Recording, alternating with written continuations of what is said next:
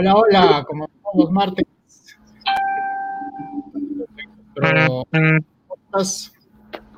y estamos aquí reunidos para hablar de activos digitales. Hoy día nos toca hablar de activos digitales. Entonces, eh, vamos a explicar de qué se trata, cómo puedes implementarlo y ya lo cómo lo puedes potenciar.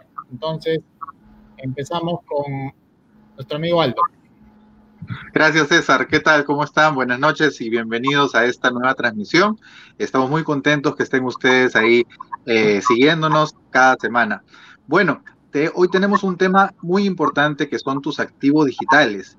Así como nosotros tenemos al momento de iniciar un negocio ciertos activos que nos permiten poder potenciarlos y generar valor a partir de ellos, en el mundo digital también nosotros tenemos activos que nos van a permitir potenciarlos y obtener de ellos eh, beneficios, que es lo que vamos a desarrollar en el transcurso del programa de hoy. Bueno, bienvenidos, yo soy Aldo Boteri, trabajo con tecnología, con negocios y pequeñas empresas y este, principalmente con emprendedores con quienes trabajamos justamente ese tema de activos digitales. Entonces, voy a darle el pase a mi amigo Freddy y continuamos entonces la, la ronda. Sí, ¿qué tal amigos? Buenas noches a todos. Hoy una vez más ya estamos en la cuarta reunión. Vamos a hablar acerca de nuestra aventura por los activos digitales en el mundo de Internet. Va a estar muy interesante y así que seguimos adelante. Adelante, César. Adelante, Víctor. Hola, ¿qué tal? Este, buenas noches a todos. Un gusto de estar presente a la teleaudiencia digital. Y efectivamente vamos a tocar el tema de los activos digitales creo que es un tema eh, trascendente en una, eh, ya sea en un emprendimiento o en una organización. Eh, no nos olvidemos de que las organizaciones tienen activos físicos, tienen activos corrientes, activos no corrientes. De igual forma vamos a tocar los temas de activos digitales. César, adelante. Bien, Víctor. Sí, bueno, lo que a lo que llamamos activos digitales es prácticamente todo lo, todo lo, que existe asociado a nosotros, a nuestra marca, a nuestra empresa y que nos conecta con el, con el cliente o con nuestro prospecto o con nuestro cliente potencial, ¿no? Ahí, acá abajo pueden leer nuestras páginas web de cada uno de nosotros, esos son activos digitales nuestros, ¿no? Eso, eso permiten que nos podamos conectar. Eh, hay, hay, hay, activos digitales como puede ser este, activos digitales propios, nuestra página web, son, son activos digitales que nosotros creamos, ¿no? Hay activos digitales que nosotros los tenemos que contratar, ¿no? Como puede ser un anuncio, un anuncio publicitario, y hay otro tipo de activos digitales que de repente nos lo ganamos con nuestra reputación, ¿no? De repente nos invitan a una entrevista y la entrevista queda grabada en Internet. Ese es un activo digital que, que nos hemos ganado de alguna manera. Eh, alguna persona te ve la tienda entrevista y luego quiere ubicarte porque le, le, gustó tu contenido o sabe que tú lo puedes ayudar. Entonces, esos tres tipos de, de activos digitales existen eh, como dijo Víctor, también existen los otros activos que son los que se conocen en, la parte empresarial. Y están también los de Kiyosaki, que son los de las finanzas personales, ¿no? Para, no, para no confundir, ¿no? Este, hay, hay, interpretaciones que son los activos que, que uno tiene para el branding, los activos de finanzas personales y están los activos de la contabilidad de una empresa, ¿no? son este eh, son se llaman igual pero hay que tener una interpretación diferente en cada caso entonces Aldo tú qué nos dices bueno, voy a empezar un poco contando a, través de mi experiencia personal, ya que, eh, por ejemplo, en mi caso, y supongo que en el caso de muchas de las personas que nos están viendo, tienen tanto su marca personal como la marca de su empresa. Y al momento de construir activos digitales empieza la primera pregunta que nos hacemos es, ¿vamos a construir reputación de nuestra marca personal, de nuestra empresa, de ambos, algunos tienen incluso varias marcas, algunos tienen incluso varias empresas, entonces es un poquito, primero, tratar de ordenarnos, ¿sí? Tenía un caso, por ejemplo, de un amigo que tenía varias marcas, cada marca tenía su propia página de Facebook, su propia página web, su propia este, contenido y, y temas en las redes sociales, y finalmente se enredaban porque una sola persona no se puede volver un pulpo para manejar varias marcas a la vez y varias páginas y varias redes. Entonces, empecemos de una forma sencilla, ¿sí? No nos compliquemos porque muchas veces al tratar de hacer algo muy grande nos complicamos y terminamos sin poder manejarlo. Centrándonos un poquito en el tema de las redes sociales, por ejemplo, ¿no? En cuanto a las redes sociales, muchas personas eh, tienen su fanpage en Facebook, tienen su, de repente su cuenta en Instagram, lo cual es, está bien, pero a veces una sola persona no, es, no se abastece y no es suficiente para publicar contenido con regularidad. Recordemos, y esto es muy importante, que cuando tenemos redes sociales tenemos que manejarlas dando contenido de calidad con regularidad. No podemos publicar algo y olvidarnos un mes y publicar otra cosa, dos meses después publicar otra, de ahí lo dejamos medio año. No, las redes sociales tienen que tener cierta, eh, cierta recurrencia, tienen que tener eh, tienen que tener movimiento frecuente para que de esa manera podamos llegar a nuestra audiencia. Entonces, una sola persona, imagínense que tenga que estar publicando contenido en Facebook, en Twitter, en YouTube, en Instagram, hasta en TikTok, y eso multiplicado por las cuatro marcas o cinco marcas que maneja, pues nos complicamos. Entonces, primero es definir exactamente en qué vamos a enfocar nuestro trabajo, a qué le vamos a dónde vamos a construir nuestro, activo digital y, por ejemplo, decidimos en redes sociales, no vamos a abarcar todas las redes simplemente por, por tener cantidad. Busquemos primero en cuáles están nuestros clientes, en cuál está nuestro nicho de mercado para poder enfocarnos ahí. Una vez que eso ya lo manejemos bien, podemos ir buscando más redes, pero empecemos siempre haciendo las cosas bien, en pequeño, para luego ir creciendo por ejemplo, eh, página web. Tenemos nuestra página web, excelente. Es muy recomendable tener también tu página web. Eh, eh, por ejemplo, en el caso personal, yo tengo mi página web personal, donde construyo mi marca personal. También tengo la página web de mi empresa y también tengo este, una, una comunidad que manejo. Entonces, yo estoy manejando ahí tres páginas web. Cada una de ellas tiene su página de Facebook, cada una de ellas tiene su cuenta en en Twitter, cada una o dos de ellas tienen su cuenta en Instagram, entonces finalmente es un trabajo medio complicado para una sola persona. Para esto tienes dos opciones muy interesantes. Una es que hay gran cantidad de programas que están disponibles en Internet que nos ayudan a automatizar las tareas de construir estas, estos activos digitales, ¿sí? Porque claro, poner un activo digital es muy fácil, pero que ese activo digital crezca y se vuelva fuerte, que es lo que necesitamos, requiere de trabajo.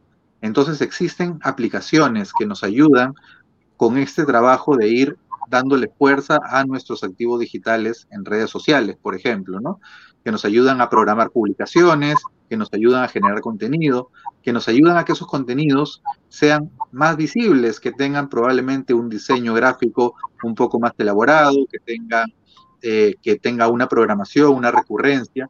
Entonces, existen muchas eh, aplicaciones, muchas de ellas a un costo muy accesible, que nos van a permitir ayudarnos a fortalecer nuestros activos digitales en redes sociales, ¿sí?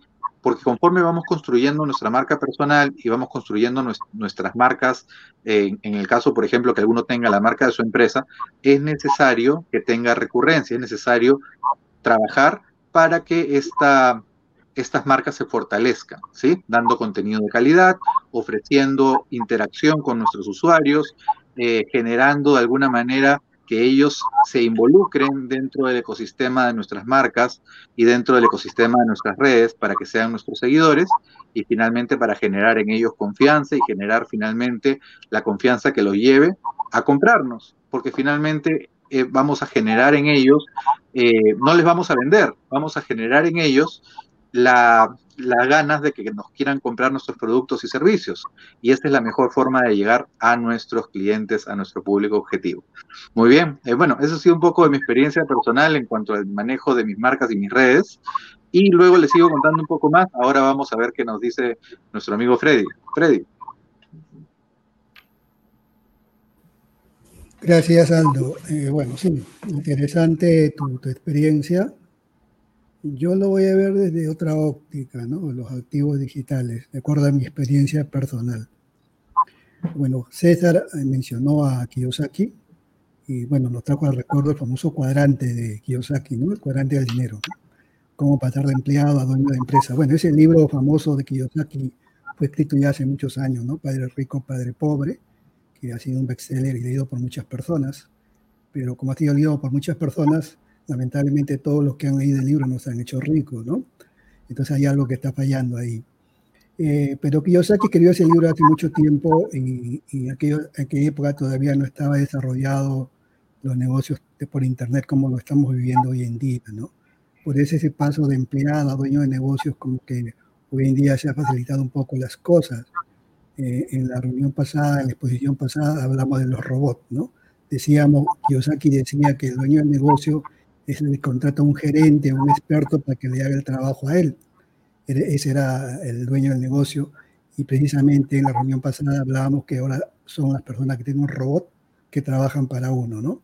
Entonces esos robots son los famosos activos que nosotros llamamos acá en Internet. Nuestros activos digitales son esos famosos robots, ¿no?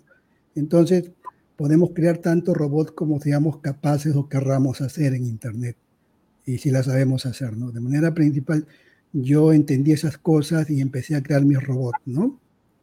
Un activo digital, por ejemplo, es tener un canal de YouTube en el cual tengas muchos seguidores y tengas muchas vistas y ese robot va a trabajar para ti todos los días, ya sea vendiendo un producto o ya sea ganando por la publicidad que aparece en los videos. Y ese va a estar trabajando las 24 horas del día para ti.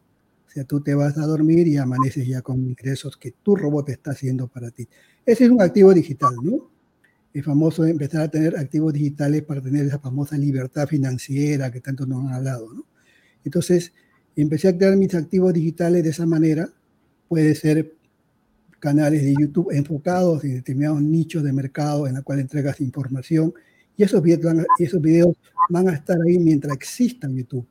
Mientras YouTube no, no desaparezca, ese activo que has creado va a seguir existiendo ahí y va a seguir dándote ingresos de acuerdo al objetivo que te hayas colocado, ¿no? Porque un canal en YouTube, por ejemplo, bien puede ganar por publicidad, bien puede ganar vendiendo productos, ¿no?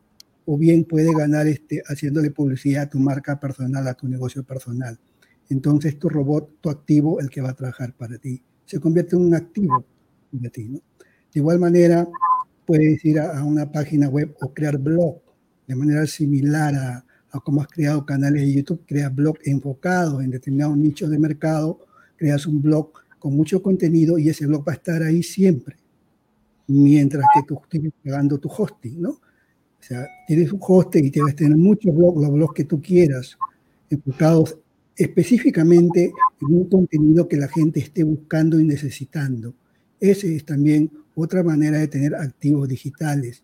O puedes escribir un libro en el cual soluciones problemas o varios libros en el cual soluciones muchos problemas y los puedes poner en plataformas, por ejemplo, como Amazon, donde es gratis y lo único que tienes que hacer es tú cobrar. Esos son otros activos digitales que tienes en la red. Y así puedes crear tu imperio de activos digitales.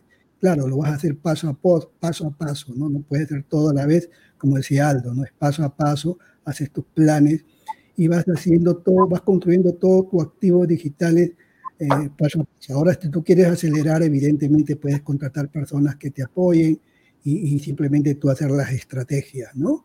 Y, el, y el, solamente dedicarte al marketing por Internet. De esa manera, tus activos digitales empiezan a producir ingresos y vas a lograr tu libertad financiera. Una vez escuché a un gurú que decía que tú tienes que enfocarte en ganar 275 dólares diarios. Si tú logras que tus robots logren ganar 275 dólares diarios para ti, ha logrado tu libertad financiera, o sea, ha llegado a los seis dígitos, ¿no? Porque creo que el 70% de las personas en Estados Unidos no llegan a ganar 100 dólares anuales. Entonces, si tú te enfocas en eso y tus robots logran eso, entonces has logrado tu libertad financiera, ¿no? Entonces, hoy en día, eh, si tú te lo propones, lo que nos están escuchando y empiezan a aprender lo que son negocios por Internet, pueden crear muchos activos digitales, ya sea puedes crear una fanpage en Facebook y también empezar a ganar dinero, Hoy a todos los medios sociales tú lo puedes usar para crear tus activos digitales que van a trabajar para ti. Solamente tienes que planificarlo bien, crear tu estrategia y crear contenido, contenido de valor que la gente ande buscando y tú se lo vas a dar. Y puedes hacer muchos, muchos activos digitales. Mire que he hablado de, la, de, la, de YouTube, de un canal de YouTube, he hablado de fanpage en Facebook, he hablado de libros y he hablado de blog. O sea, cuatro activos en los cuales yo personalmente este, me estoy moviendo actualmente. Ahora, claro, por ejemplo, ustedes creo que tienen cursos que son otros activos digitales, pueden hacer muchas otras cosas más que creo que ustedes lo van a explicar con más detalle, ¿no? Bueno, por ahora lo dejo ahí, en la siguiente ronda explico cómo fue mi estrategia, ¿no? Adelante, Víctor. Hola, ¿qué tal? Gracias. Este, sí, muy interesante lo de Aldo y lo de, y lo de Freddy. En una empresa nosotros tenemos activo corriente y activo no corriente. Yo le voy a hablar a nivel eh, emprendimiento o de, negocio, y pasivo corriente y no corriente. Entonces, los activos son aquellos productos o servicios o materia prima o insumos que nosotros podemos transformar en valor. La diferencia entre el precio de venta y, los costos, costos totales, ¿no es cierto? Entonces, hay activos que nosotros generamos en el corto plazo, pero también hay activos que son los no corrientes, que se generan en el mediano plazo, más de un año, de acuerdo a la contabilidad gerencial. Entonces, la primera pregunta sería, ¿para quién son los, activos, los activos digitales? ¿Para quién son los activos digitales? Yo me voy a enfocar hacia eso. Mi pregunta es, ¿para quién son los activos digitales? Vamos a ver para quién son sus activos digitales. Primero, profesionales. Vamos a suponer que usted quiere dedicarse a hacer conocer a través de sus activos digitales información o valor a los doctores, contadores, ingenieros, abogados, técnicos en general. Entonces, una, uno de los nichos de mercado serían, por ejemplo, los profesionales, a quienes usted dirigiría sus activos digitales. Pero también, también hay personas que no necesariamente son profesionales, pero que desarrollan actividades. Por ejemplo, los profesores, ¿no es cierto? Emprendedores, fisioterapistas, master webs o oficios múltiples. Entonces, también hay personas que en el mundo eh, digital se le llaman, llaman los avatares, no sé por qué le llaman los avatares, en fin, pero hay personas que en realidad necesitan tus activos digitales y que desarrollan actividades. Pueden ser Pueden ser profesionales o no profesionales. Puede ser una persona que desarrolla una, una actividad, un oficio, como emprendedores, como profesores, como fisioterapistas, como master webs. O sea, la idea es de que también los, los activos son para aquellas personas que desarrollan actividades. Ojo con lo que estoy diciendo, es muy importante. Pero también para quiénes son. Esto, esto también es trascendente para aquellas, para aquellas personas que tienen experiencia. Vamos a suponer que yo tengo experiencia en, vender, ¿no? Eh, tengo experiencia en hacer diseños web, en coach. Entonces, los activos digitales también pueden ser para enseñar una docencia a las personas que por su experiencia en realidad desean desarrollar.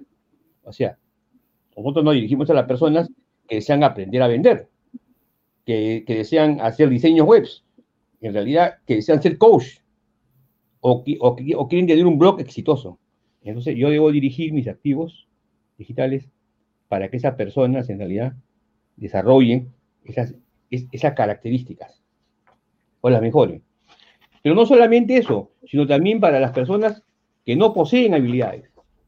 O sea, hay personas que no poseen habilidades, como por ejemplo planear su futuro, como, como por ejemplo organizar a su empresa, como por ejemplo motivarlos y como por ejemplo ver la posibilidad de comunicarse mejor. Entonces, uno de los cursos que yo voy a lanzar muy pronto, en el corto tiempo, está relacionado a cómo mejorar las habilidades en lo que es planeamiento, en lo que es organización, en lo que es, dirección en lo que es control. Entonces, hay personas o emprendedores, profesionales o no profesionales, que no poseen algunas habilidades como por ejemplo el, comunicarse adecuadamente. Entonces, nosotros podemos desarrollar nuestros activos digitales en mejorar sus habilidades. Es otro nicho de mercado. Otro nicho de mercado es aquellas personas que, les gusta estudiar. Yo me identifico con estas personas, personas que les gusta aprender. Y los que estamos acá, los cuatro que estamos acá, nos gusta aprender. Entonces, algo que les interese, que tienen experiencia, pero, pero no de estudios. Entonces, por ejemplo, eh, un caso típico acá en este grupo es el de César Vallejo. César Vallejo es una persona autodidacta. Ha seguido en la universidad, sus cursos, es un profesional, pero él en realidad este, ha decidido aprender. Entonces, permanentemente para viajando, yo creo que siete meses al, año, una cosa así. ¿Por qué? Porque hay cosas que les interesan. Pero, por ejemplo, vamos a suponer que yo, a mí me interese, yo quiero, por ejemplo, eh, yo quiero, yo sé redactar bien, pero no sé cómo comunicarlo bien, no sé, no sé cómo escribir un libro.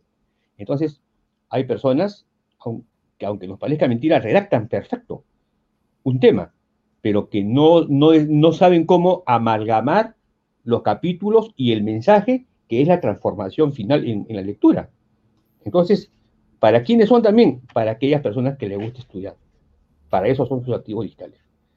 Por ejemplo, para aquellas personas que tienen pasión, en mi caso, por ejemplo, a mí me encanta el tema de, la, historia, este, a otras personas les gusta la gastronomía, o a otras personas les gustan los deportes, o mejorar su salud. Por ejemplo, Freddy, Freddy, eh, sus activos digitales, uno de sus activos digitales está, está direccionado a la salud, y en la salud ha encontrado varios subnichos de mercado. Entonces, él ha encontrado que hay personas que tienen pasión por lo que él escribe. Entonces, él aprovecha esa, esa, esa pasión que, que, tienen esas personas para hacerle llegar sus activos digitales a través de, videos, a través de, artículos, ¿no? O pueden ser de historia, gastronomía, o en realidad si desean sobresalir en algo. Entonces, los activos digitales también son para aquellas personas que tienen pasión por algo.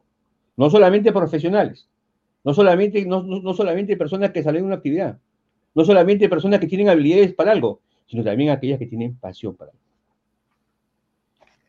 Y por último, ¿para quiénes también son nuestros activos digitales? Para aquellas personas que quieren asociarse. Y esto es importante. Normalmente eh, hay una teoría de psicología que habla sobre las, tres, los tres tipos de necesidades. Necesidad de poder, de afiliación y de logros, ¿no? Entonces, esta teoría de las necesidades de McClellan, de el psicólogo McClellan de la Universidad de Harvard, dijo de que las personas tienen tres tipos de necesidades de afiliación, de pertenecer a un grupo, de, tener capacidad de decisión y de lograr las cosas. Entonces, hay personas que desean asociarse a instituciones o, desean, o desean asistir a eventos, que es nuestro caso. Por ejemplo, nosotros nos hemos conocido con, con César, con Freddy y con, y con Aldo en eventos relacionados a los que son los maestros de Internet en, en su época eran los maestros, ahora yo creo que nosotros con ellos podemos ser los maestros también. Entonces, entonces ¿qué pasa? También los activos, nuestros activos digitales va hacia el deseo de asociación. Entonces, fíjense qué interesante el tema de los activos digitales. Los activos digitales pueden ser en realidad para satisfacer necesidades de profesionales, de personas dedicadas a actividades, de, de personas que tienen,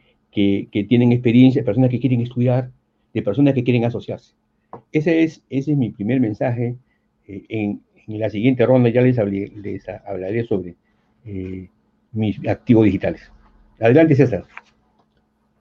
Muy bien, Víctor, muy bien. Mira que cada uno ha dado puntos de vista diferentes, pero se relacionan entre sí. Eh, estamos hablando de lo mismo, ¿no? Pero vamos a aclarar ciertos puntos porque de acuerdo al, mensaje de, diferentes personas, eh, que, que, uno va por un lado, otro va por otro. Y como Freddy también mencionó a Robert Kiyosaki, Robert Kiyosaki ah, tiene, tiene un concepto de activo y un concepto de pasivo. Para él, activo es todo aquello que, que pone dinero en tu bolsillo y pasivo es todo aquello que saca dinero de tu bolsillo. ¿no? Eso, eso lo podemos extrapolar a diferentes este, profesiones o ocupaciones, oficios. Obviamente que aquí, estamos este, yendo en contra de los, los contadores porque para los contadores ese concepto es, un poco distorsionado. O sea, digamos que es otro, otra forma de conceptualizar para ellos. Si hablamos del punto de vista del marketing, eh, los activos digitales es todo aquello que te acerca, que acerca al, potencial cliente o al cliente a, tu negocio, ¿no? Obviamente que ya tú tienes las habilidades para cerrar la venta o hacer la postventa y, tus activos digitales te acercan a esa persona hacia tu, hacia tu establecimiento o hacia tu página web entonces, eh, como mencioné en la primera parte, que tú puedes tener un sitio web, puedes tener, como Aldo habló de redes sociales también, puedes tener redes sociales, puedes tener entrevistas. Eh, una entrevista que te hacen en la televisión es tranquilamente un activo digital para ti porque te puede estar generando leads.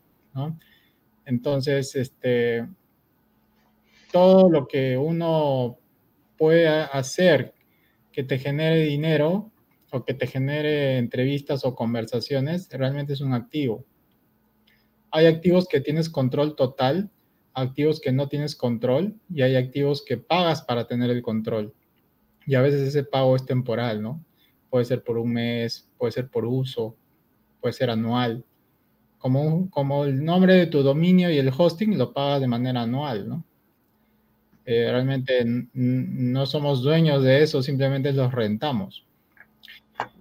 Y, habló Freddy también de los robots, interesante, porque como se dice en el, en el, mundo del emprendimiento también, dinero hace el que hace trabajar y no el que trabaja, ¿no? Entonces, eh, hacer trabajar a los robots es como cumplir con lo que dice Kiyosaki, ¿no? Que hacer que el dinero trabaje para ti. Entonces, eh, tú puedes aprender manualmente ciertas actividades, pero siempre tienes que tener un pensamiento computacional para ver si un robot que existe en el mercado puede hacer esa misma función o si vas más allá, tienes que contratar un programador para que te desarrolle ese robot como muchos lo han hecho porque no existía el robot en el mercado.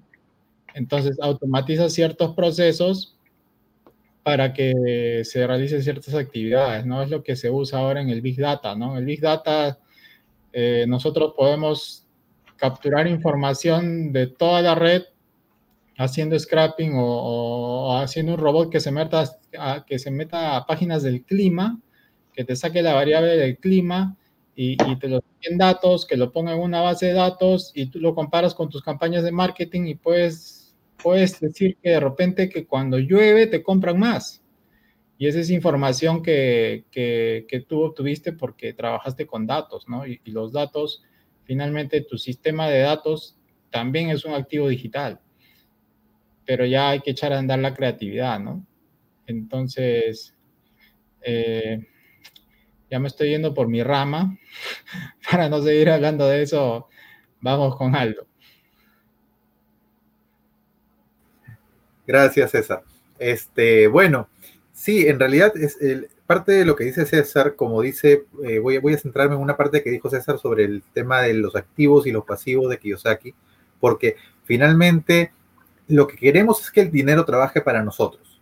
Si nosotros invertimos, por ejemplo, en publicidad para una página de Facebook, si nosotros invertimos en contratar un programador para que cree un robot y ese robot nos genere dinero, y si invertimos para alguien que nos cree contenidos, para nuestro blog o para nuestra página web, todo eso, mientras no nos genere dinero, se convierte en un pasivo porque estamos pagando todos los años por nuestro dominio, estamos pagando todos los años por nuestro hosting, estamos pagando por publicidad que de repente nos está aprovechando entonces, finalmente, si no está bien hecho esto, vamos a estar pagando, pagando, pagando todos los meses, todos los años y vamos a estar perdiendo dinero.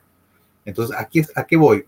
¿Cómo convertir estos activos digitales efectivamente en activos, que no sean pasivos digitales? A eso voy.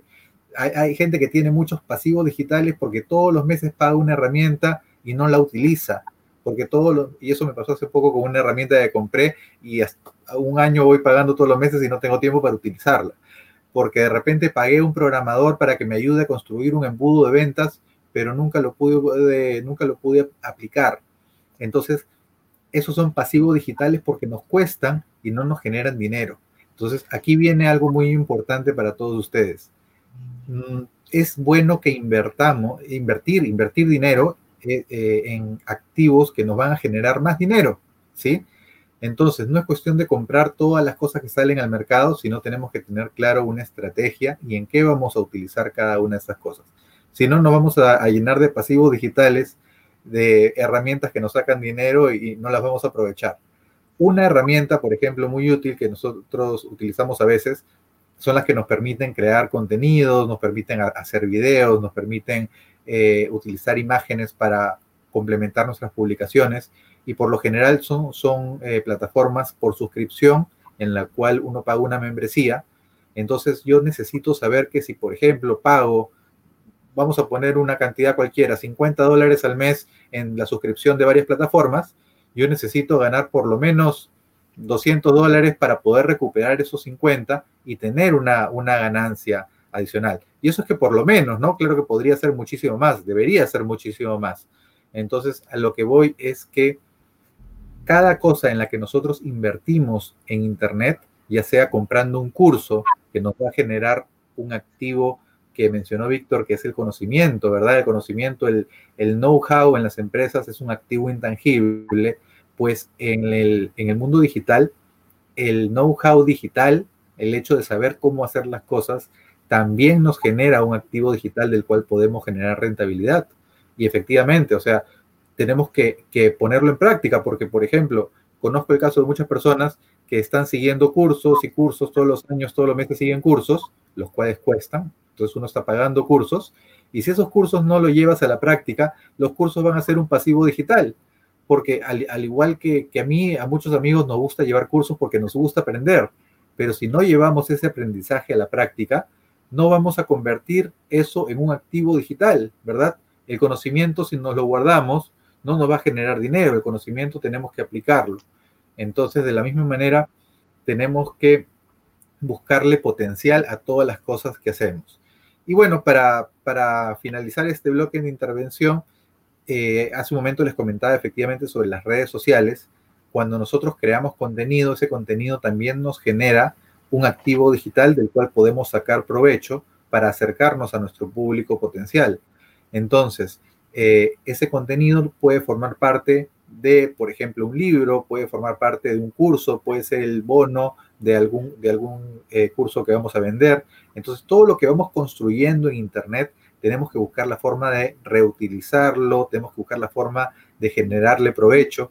Una forma que utilizamos, por ejemplo, para mantener nuestras redes en movimiento es que si ahora estamos grabando un video de una hora, luego de este video de una hora yo puedo sacar fragmentos de cinco minutos y publicarlos de repente en Instagram o publicarlos eh, en, Twitter o publicarlos en, mi página de Facebook en días diferentes. Entonces, de un solo video podemos sacar artículos, podemos sacar lo que llamamos video nuggets, que son como que fragmentos pequeños de los videos con ideas precisas, pero que le van a generar valor a nuestro público, porque finalmente eso es lo que queremos, ¿verdad? Que nuestros activos digitales generen valor para nuestro público, para que finalmente ellos retribuyan ese valor adquiriendo los contenidos que nosotros ponemos a su disposición. Entonces, es un círculo, es un círculo en el cual nosotros generamos valor y también recibimos de vuelta valor y todo esto lo hacemos a través de nuestros activos digitales que tenemos que ponerlos a trabajar en este círculo de generación de valor para nosotros y para nuestros clientes. Muy bien, ahora le doy el pase a Freddy, a Freddy Ortiz. Adelante, Freddy. Gracias, Aldo. Bueno, creo que ya lo dijiste todo. Bueno, yo voy a llevar un poco a la práctica el tema eh, de los famosos activos digitales, ¿no? Hablaste de información, bueno. Para mi caso, para mi caso, todos mis activos digitales conllevan a la información de valor hacia alguien, ¿no? Por esto tenemos que tener muy bien a quién nos dirigimos, el famoso nicho de mercado. Eh, de acuerdo a mi experiencia también, cuando yo empecé no existían los famosos robots como hoy día existen. ¿no? Cuando tú querías tener este, una plataforma para hacer video, tenías que comprarte un programa e instalarlo en tu máquina, en tu PC, ¿no? Y así eran todas las aplicaciones, ¿no? Instalabas muchos programas en tu PC para que hagan cosas. Hoy en día esas cosas han cambiado y todo está en la nube, todo está en la plataforma, ¿no? De tal manera que te permite trabajar desde cualquier máquina, de cualquier punto y tener todo a la mano, porque todo ya está en la nube. Entonces todo ha ido cambiando. Pero una persona que recién empieza en el mundo de Internet eh, tiene que pensar que tiene que empezar a crear sus activos digitales desde un inicio, ¿no? Entonces, este, como tú lo dices, todos que creo que los que empezamos hace cinco años en el mundo de Internet nos dedicamos a comprar muchos cursos, como tú le dices, que a la larga se convirtieron en pasivos, que muchas de las cosas no aplicamos, ¿no? Y nos dedicamos en compradores compulsivos de productos que aparecían todas las semanas y nunca lo llegábamos a usar. Bueno, también ha sido una experiencia, sido una inversión para mí porque yo he aprendido y ahora qué, qué productos comprar y qué no comprar cuando veo los productos que aparecen, ¿no? Porque ya lo hago de acuerdo a mis necesidades, ¿no? O sea, es básico tener un software que te permita hacer videos, ¿no? De calidad. Es básico que tenga tu autorrespondedor, ¿no? Que te ayude a, con tus correos.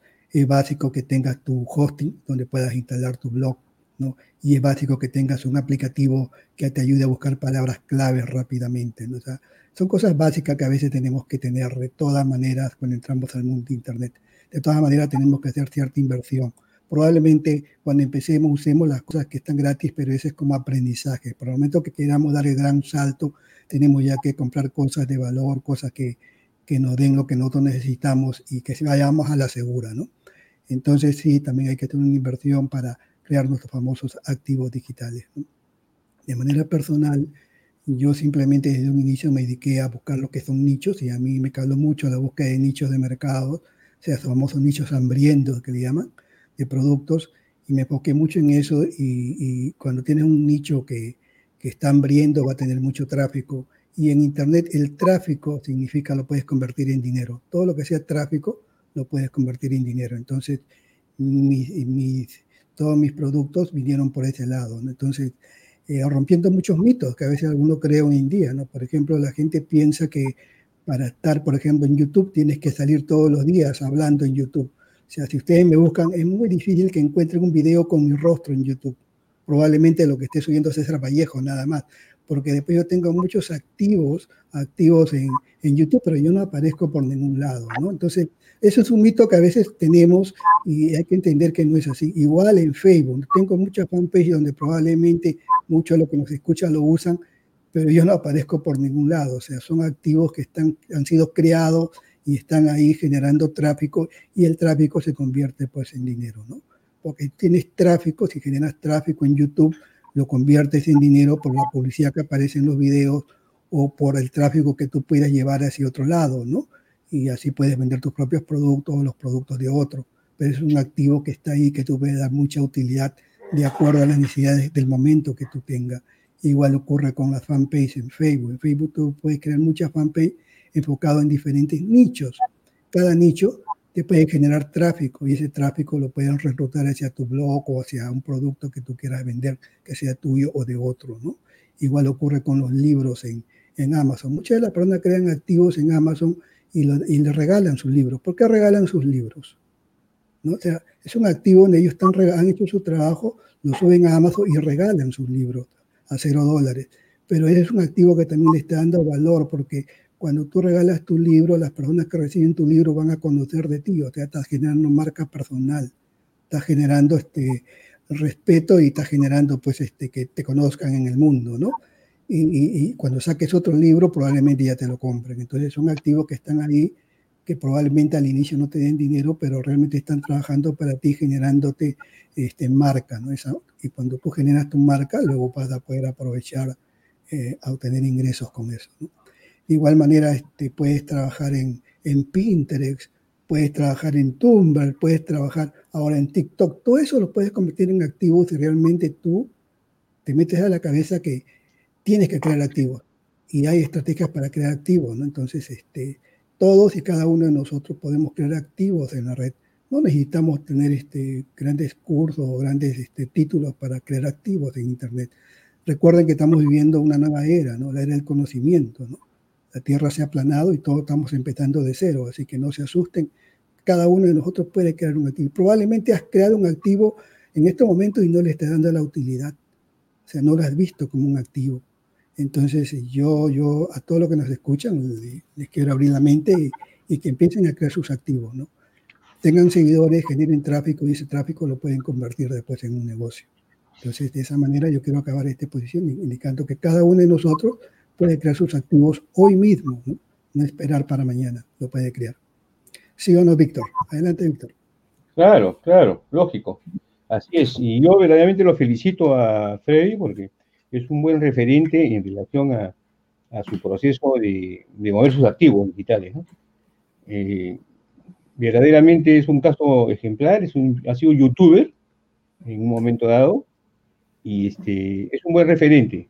Es un buen referente para el tema de, de usar algunos activos, otros activos seguramente César, otros activos seguramente Aldo y otros activos el que, el que les habla, Víctor. ¿no? Entonces, eh, el activo, claro, cada uno tiene diferente pensamiento, como dijo César, seguramente él piensa diferente que yo y yo pienso diferente que él, no, eso, eso no es problema.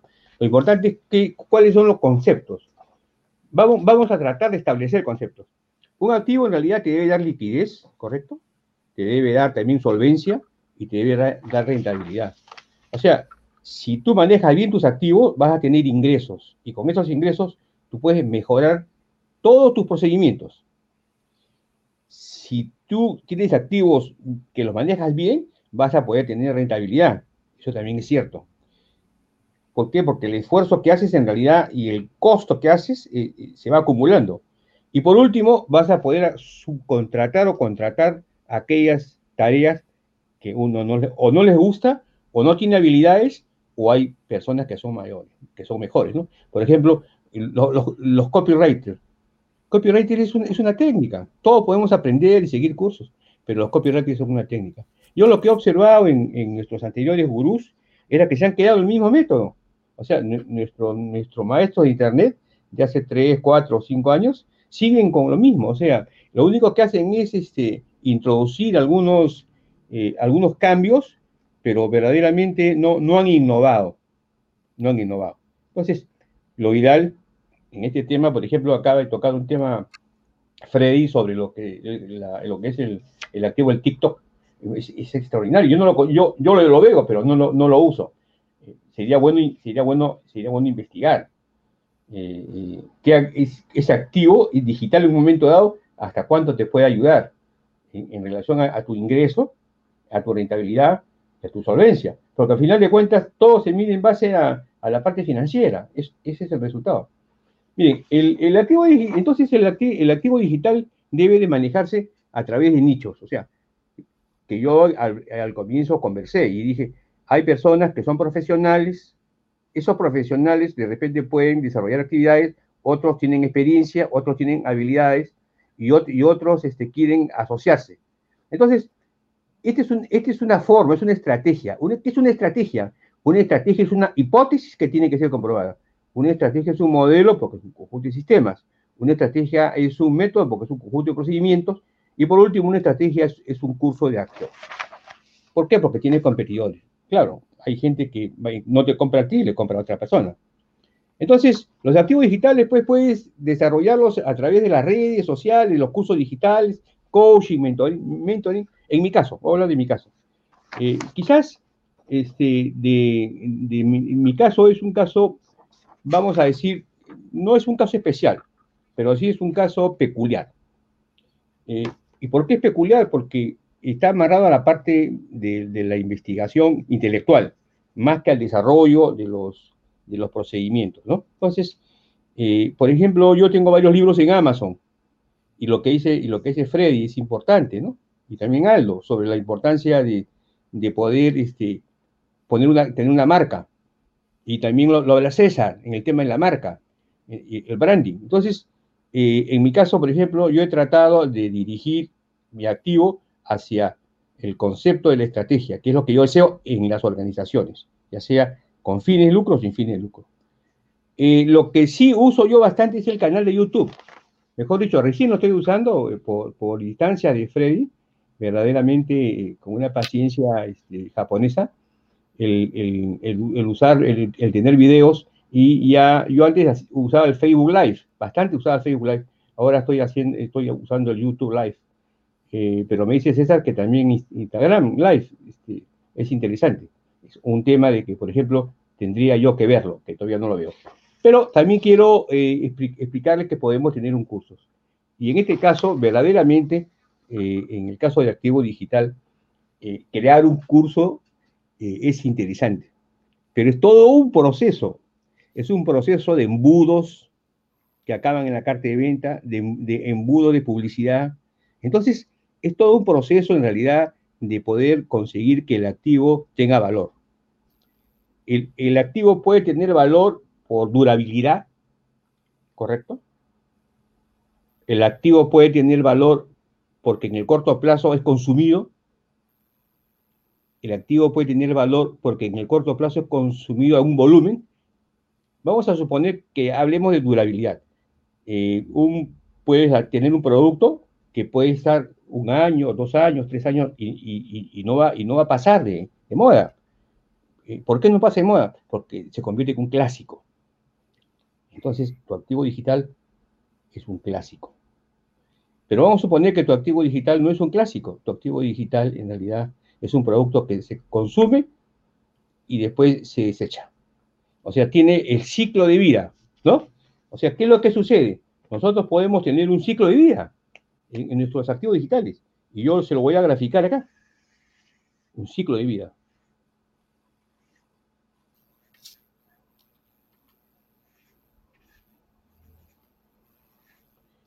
Este ciclo de vida está relacionado a lo que es la introducción, o sea, lo que las campañas de, de lanzamiento, lanzamiento. El crecimiento, vamos a suponer que yo empiezo a vender bastante.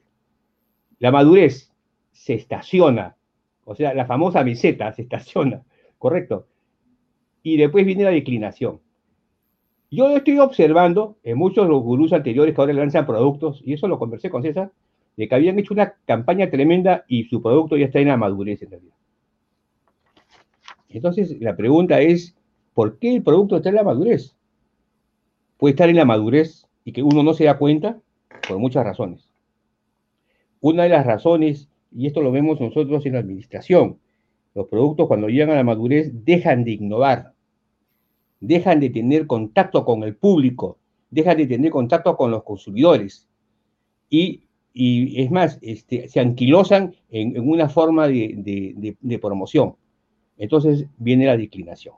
Entonces, entonces eh, el activo digital también tiene un ciclo de vida.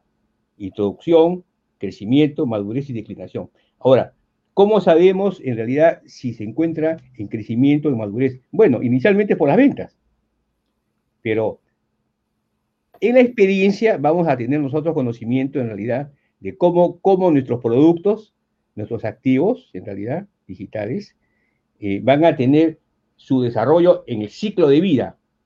¿Cómo van a tener su desarrollo en el ciclo de vida? Ahora, vamos a suponer de que en, el, hay ciclo de vida del producto y ciclo de vida de la industria en las organizaciones empresariales. Cuando me refiero al ciclo de vida de la industria, me refiero a los sectores industriales. Vamos a suponer, esta este es, una, es una hipótesis, ¿no? Que nosotros, que el, TikTok pasa a ser un, un, un, sector este, industrial, donde, donde uno tiene que sacar el máximo provecho a través de, de esa plataforma. Vamos a suponer que esa plataforma, pues, este, ingresa al mercado, como ya está, está creciendo y, empieza a competir con, con otras plataformas. O, o, lo que le puede pasar a Facebook con lo que es las personas jóvenes, en lo que es la declinación. Los jóvenes ya, prácticamente no están en Facebook, están en Instagram. Instagram le quitó, vamos, no le quitó, sino Facebook abrió, abrió una nueva ventana, una nueva unidad de negocios que fue Instagram, ¿no es cierto? Entonces, eh, el tema de los activos digitales también hay que mirarlo bajo el punto de vista de, de su conducta y bien interesante. Yo creo que es un tema que posteriormente vamos a conversarlo seguramente, porque es algo que es este, eh, muy, vamos a decir, es, muy trascendente, porque uno está invirtiendo en sus activos digitales, ¿no? Entonces, eh, por ejemplo, Aldo habló de que hay, hay inversiones que se hacen y que uno, las, uno no, las, no, las, no, las, este, no las continúa, ¿no? Eh, y Freddy dijo, sí, pero a mí en un momento dado me han servido, ¿no es cierto? ¿Estamos de acuerdo? Ya. Eh, los dos tienen razón. Los dos tienen razón, porque yo también he comprado, he comprado eh, cursos que, que, no los he usado. Es más, hay, hay cursos que hemos comprado acá entre varios, como los han donado, me han dicho, oye, úsalo, y yo no lo he usado. Entonces, ¿qué es lo que quiero decirles a ustedes? Lo que quiero decirles en realidad es que esta, estas reuniones que tenemos nosotros son interesantes porque en realidad desnudan y permiten que nosotros le demos una serie de, experiencias sobre los activos digitales. En este caso, este, en, esta semana, sobre los activos digitales. Entonces, los activos digitales tienen un ciclo de vida y eso hay que entenderlo. ¿Cómo optimizar ese ciclo de vida? Ya es un tema que hay que, hay que experimentar, pero tienen un ciclo de vida. Ahora, hay un tema que seguramente César me, lo va este, a complementar. Cuando un producto es para siempre, tiene un nombre. No, recuerdo, César, ¿te acuerdas de ese nombre? Perpetuo. Eh, perpetuo, pero también tiene en inglés un, tiene algo de Evergreen. Evergreen. Evergreen. Eh, claro, Evergreen. Eh, por ejemplo, un producto Evergreen, ¿no? Entonces, habría que ver si, si, ese, si ese producto Evergreen perpetuo nosotros, que consideramos que es un evergreen perpetuo. Por ejemplo, un curso que voy a sacar yo, yo creo que es un evergreen, creo que es un evergreen, va a ser un, va a ser un evergreen perpetuo, porque son las características tradicionales clásicas de lo que es, que es una organización.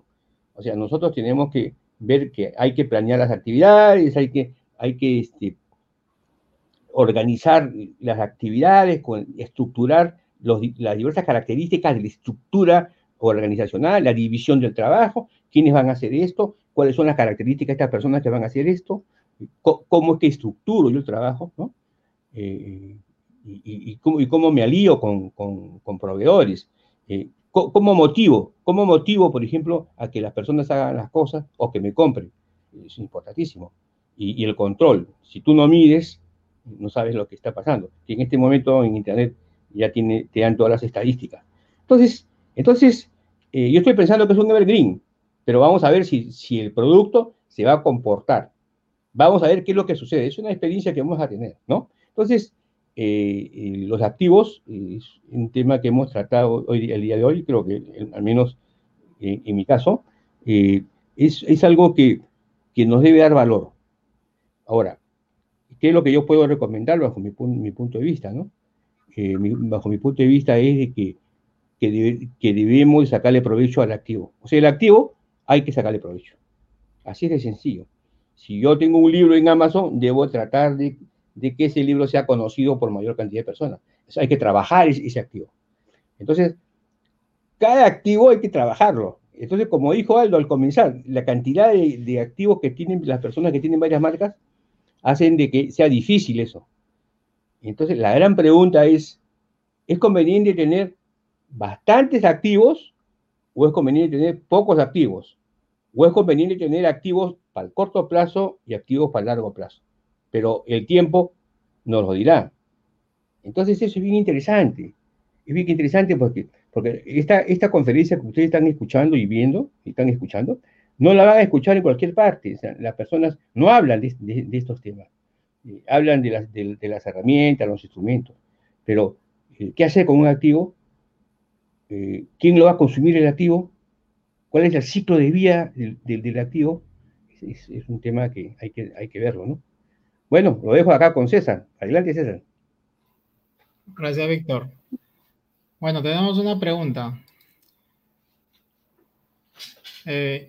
Y las personas que quieran hacer su pregunta, y estamos, si estamos dentro del tiempo, la respondemos. Eh, Ingrid dice, que todo es nuevo para ella y que siente difícil el manejo de la tecnología, de los programas. Entonces, uh, hay que primero, Ingrid, lo que yo tendría que decirte es que todos hemos estado ahí, donde tú estás. Todos en algún momento hemos estado en ese mismo lugar que tú te encuentras ahorita, ¿no? Y mi respuesta va a ser eh, eh, con un método, un método que acabo de, inventarme ahorita, que es el método, el método de las 5 Cs. ¿Ya? Acuérdate de las cinco Cs. La primera C es, es identificar que tú tienes un conocimiento, ¿no? Tienes un conocimiento. Eh, tu conocimiento puede ser académico o puede ser un conocimiento de alguna habilidad que tengas, de una pasión, te gusta cocinar, te gusta criar alguna mascota, te gusta entrenar mascotas, te gustan las matemáticas, te gusta de repente la administración, lo que sea, es un conocimiento que tú ya tienes. ¿Ok? Es la primera C, el conocimiento. La segunda C va a ser la capacitación. Tú, al estar ahorita presente en este podcast, te estás capacitando. ¿Ok? Entonces, yo te puedo decir, como una capacitación, que si tú quieres mostrar al mundo ese conocimiento, que no lo hagas en Facebook, que te vayas directo a Instagram, por ejemplo, porque Instagram hoy tiene más viralidad que Facebook. Entonces te estoy dando un tip, que formes en Instagram y vas a formar la tercera C. La tercera C es la comunidad. Entonces, tú vas a formar tu comunidad con el contenido gratuito que vas a dar. Vas a entregar mucho valor con tu conocimiento, porque ya en otras reuniones hablamos del mentor, ¿no? Pero cuando tú te estás capacitando, de alguna manera estás adquiriendo ese, es más conocimiento del que ya tienes, ¿no? Entonces, lo que vas a hacer después que ya has formado una comunidad, obviamente esto va a tomar un tiempo, pero tú vas a entregar conocimiento gratuito, entonces vas a, vas a tener la autoridad y vas a tener gente que te va a seguir. Y viene la cuarta C, que vas a hacer tu primer curso online. ¿Ok? Vas a hacer tu primer curso online. Y cuando desarrolles el curso online, cuando tú tienes una comunidad que te sigue, va a ser bien fácil que te compren, ¿no? Y, y, viene la, la, quinta C, que es que ya vas a empezar a cobrar por tu curso, ¿no? Te van a comprar. Entonces, eh, espero que las 5C que te estoy mencionando ahorita te, te puedan ayudar y que puedan ayudar a las personas que están en el mismo lugar que tú te encuentras hoy. Y, y tienes aquí, bueno, nos ha puesto una pregunta más. A ver de repente si Freddy le puede ayudar. La voy a poner aquí.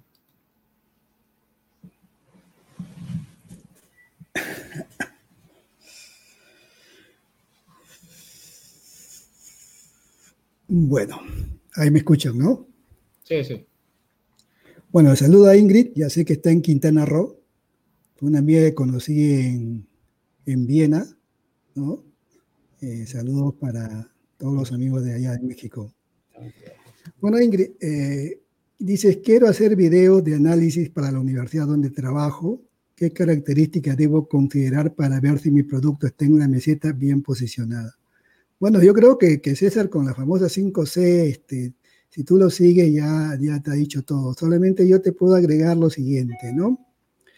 Los videos para quiénes van a ser, para los estudiantes, para el público en general, para la comunidad. Eso tienes que definirlo bien, ¿no? Esto nosotros le llamamos el nicho de mercado. Cuando tú defines para quién va a ser, entonces ya tú sabes que esas personas están pidiendo a gritos cuáles son sus necesidades, ¿no? Entonces, tú le vas a entregar esa información. No te preocupes por la parte técnica, hacer video es hoy día sencillo. Miren, nosotros estamos haciendo un video ahorita tranquilo acá, ¿no? No te preocupes por la parte técnica. A veces es un grave error preocuparnos por la parte técnica. Eso ya no, no, es, eh, no es un problema hoy en día. Te puedes poner tranquilamente como nosotros en un Zoom a hablar y ya tienes un producto y eso, abrir tu canal en YouTube es gratis de manera sencilla, eso lo, puedes, lo puedes aprender por el mismo YouTube, hay muchos cursos, ¿no? Gratis ahí. Entonces, mi recomendación es simplemente que definas primero bien para quién es el producto o la información que tú quieres sacar, ¿no? Si solamente es para la comunidad universitaria, bueno, tú mejor que nadie estás dentro de la comunidad universitaria y sabes lo que ellos necesitan. Ahora simplemente tienes que definir qué contenido vas a compartir y puedes hacer un zoom y, grabas el Zoom y ya tienes el video, ¿no? Entonces, o si o puedes grabarlo con tu celular o con tu computadora si tuviera. Hacer un video hoy día es bastante sencillo. Eso si tú lo vas a hacer como lo estamos haciendo nosotros directamente, apareciendo tú mismo. O puedes poner a otra persona si tú quieres. O puedes presentarlo tipo PowerPoint y solamente hablas. O sea, hay múltiples maneras de hacer el video, ¿no? Yo creo que, que Ingrid, si, si necesitas más información, nosotros te podemos apoyar desde acá, no hay problema.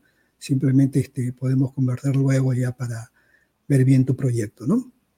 Adelante, César.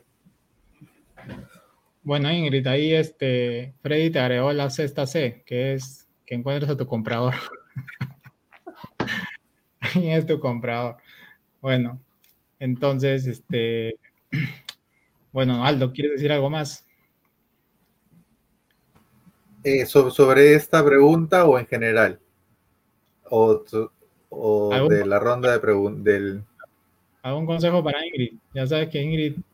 Bueno, sobre, sobre su primera pregunta. de Ingrid, ella mencionó que ella se dirige a estudiantes, ¿no? Y los estudiantes vendrían a ser la comunidad, o a partir de ahí vendría a crearse esa comunidad a través de la cual ella podría empezar a generar esa relación de confianza. Creo que confianza podría ser una C más para tu sistema, porque de lo que se trata es generar confianza en esta comunidad para que luego pues ellos puedan acceder a comprarte. Entonces, en la forma que tú generes contenido de valor, y contenido creo que también podría ser otra C, en la, forma, en la medida que tú generas contenido de valor, puedes llegar a generar esa confianza con tus estudiantes para que de esa manera pues ellos estén dispuestos a seguir queriendo consumir todo el contenido que tú tengas para darles en cuanto a conocimientos, en cuanto a experiencia y a las capacitaciones pues que estén eh, disponibles. Eh, esos videos de análisis que necesitas desarrollar pueden ser tranquilamente parte de un producto que puedas, que puedas ofrecerles o pueden ser también un bono para que cuando lances un producto puedas incluir ahí los videos que has ido desarrollando. Bueno, hay infinidad de ideas y como dijo Freddy, pues aquí estamos para ayudarte y, y bueno, gracias, gracias por la pregunta. Ahí Aldo te agregó la confianza y el contenido, súper, dos es más. Bueno, y Ingrid... Eh, Yo quiero dar mi, opinión, dar mi opinión, César? Sí, sí, voy a pasar a Víctor porque Ingrid tiene ahí, este, Ingrid dice que trabaja con universidades y Víctor está muy afín con las universidades, él conoce mucho de ese tema, entonces seguramente que tiene un consejo más. A ver, ¿qué nos dice Víctor? Hola, qué gusto verdaderamente hablar con una persona que trabaja en universidades. Bueno, yo he trabajado en universidades bastante tiempo y hasta ahora enseño, ya no a tiempo completo, pero sí a tiempo parcial. Mira, este, el, el tema es el, es el, siguiente. Tú tienes alumnos en la universidad, o sea, en, tu, en tus cursos tienes alumnos, ¿no es cierto? Entonces, o tienes un grupo de confianza, vamos a decir, un grupo de 10, 15 o 20 alumnos. Entonces, lo que podrías hacer es una pequeña encuesta, donde le des acá, sin nombre, le des a cada uno un papel que le diga, ¿Qué información te gustaría conocer de manera digital? ¿No?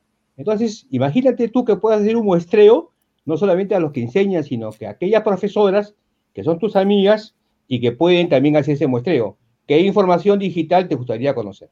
Entonces, tú tienes dos elementos importantes. Tienes a, tus profesoras que, son tus amigas, que te pueden ayudar, y tienes a tus alumnos, que, son la, la fase primaria, vamos a decir. Entonces, tú ahí vas a tener información, vas a tener información extraordinaria de qué es lo que quieren conocer ellos. Ahora, podrías ampliar no solamente la parte digital, quizás alguna pregunta relacionada a algo que tú desees y que involucre en realidad a, más, este, más, áreas de conocimiento, ¿no? Entonces, ya ahí, ahí, suponte que tengas tú, tienes 40, 30, 40 este, posibilidades.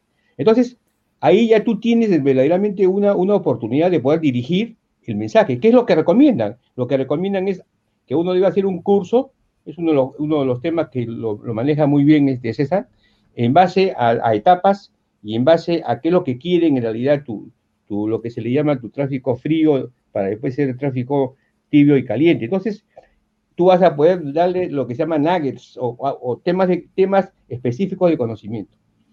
Entonces, uno, una de las películas que yo te recomiendo que veas es la de Zuckerberg. ¿Te acuerdas de Zuckerberg cuando hizo su primera película de Facebook? Alguien lo reemplazó. ¿Y, qué hizo Zuckerberg? Lo que quería era ver cómo se comunicaban personalmente en, la universidad. Y después se dio cuenta que todos querían conocer de todo. Entonces, eh, creo que por ahí es la idea. La idea es hacer una encuesta, tú con, tus alumnos de confianza o, tus alumnos, no sé cuántos alumnos tienes, y con profesores o profesoras afines a ti para que ellos repartan la encuesta y la recojan, ¿no? Entonces, eh, ese, ese, sería un primer punto. El segundo punto es, en realidad, ya, ya eso puedes conversarlo con César o puedes conversarlo con, con Freddy, ¿no? Con Freddy también, por supuesto. El tema del nombre, tendrías que comprar un dominio, por ejemplo, ¿no? Para, ponerle un nombre. Una vez que tú haces esas encuestas, te comunicas con nosotros. Te comunicas con Freddy o con, con César, ¿no?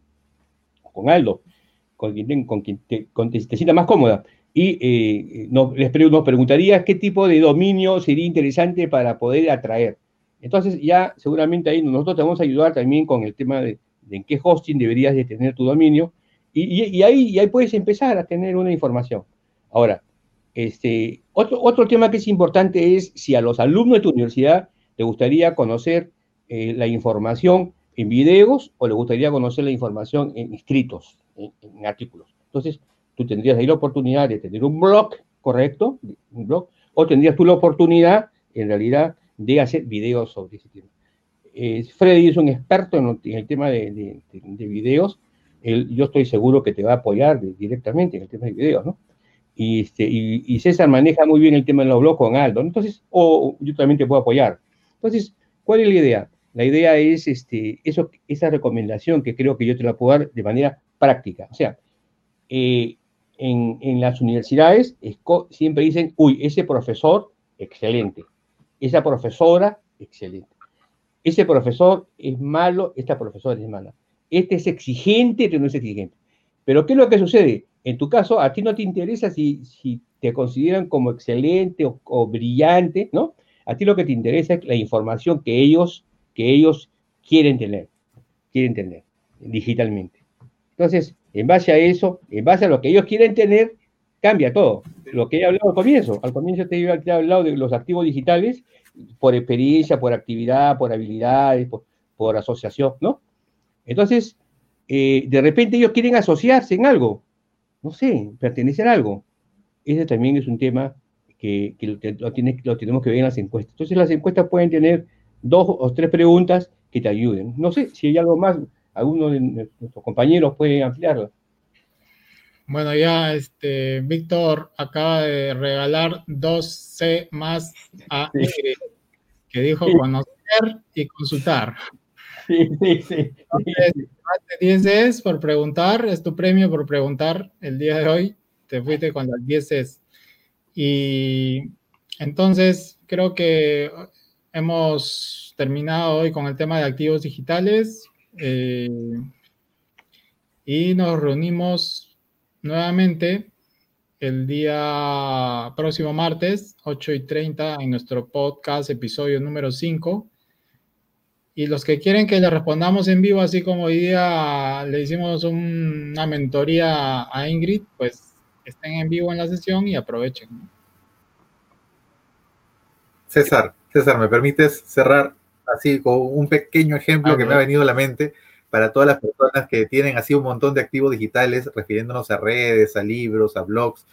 Tomando en ejemplo lo que acaba de pasar, el día de hoy hemos hecho un video y con la habilidad que tiene César de generar o sistematizar todo, ya sacó las 10 Cs que seguramente mañana se va a convertir en un artículo de su blog y que también va a estar en el post en sus redes sociales y que también va a estar repitiéndolos en las siguientes semanas. Entonces, de esa manera, como de un video que estamos conversando como amigos, eh, nosotros cuatro eh, podemos sacar tanto provecho y sacar un artículo, sacar varios posts, sacar fragmentos de video como nuggets y de esa manera pues empezar a alimentar de contenido nuestras redes sociales, nuestra página web y nuestros diferentes activos digitales. Entonces, no se compliquen, no traten de abarcarlo todo, el que mucho abarca, poco aprieta, dicen. Entonces, tratemos de empezar poco a poco y cuando ya las redes se están moviendo solas, cuando ya los activos se están moviendo solos, recién podemos ir agregando más a nuestro ecosistema.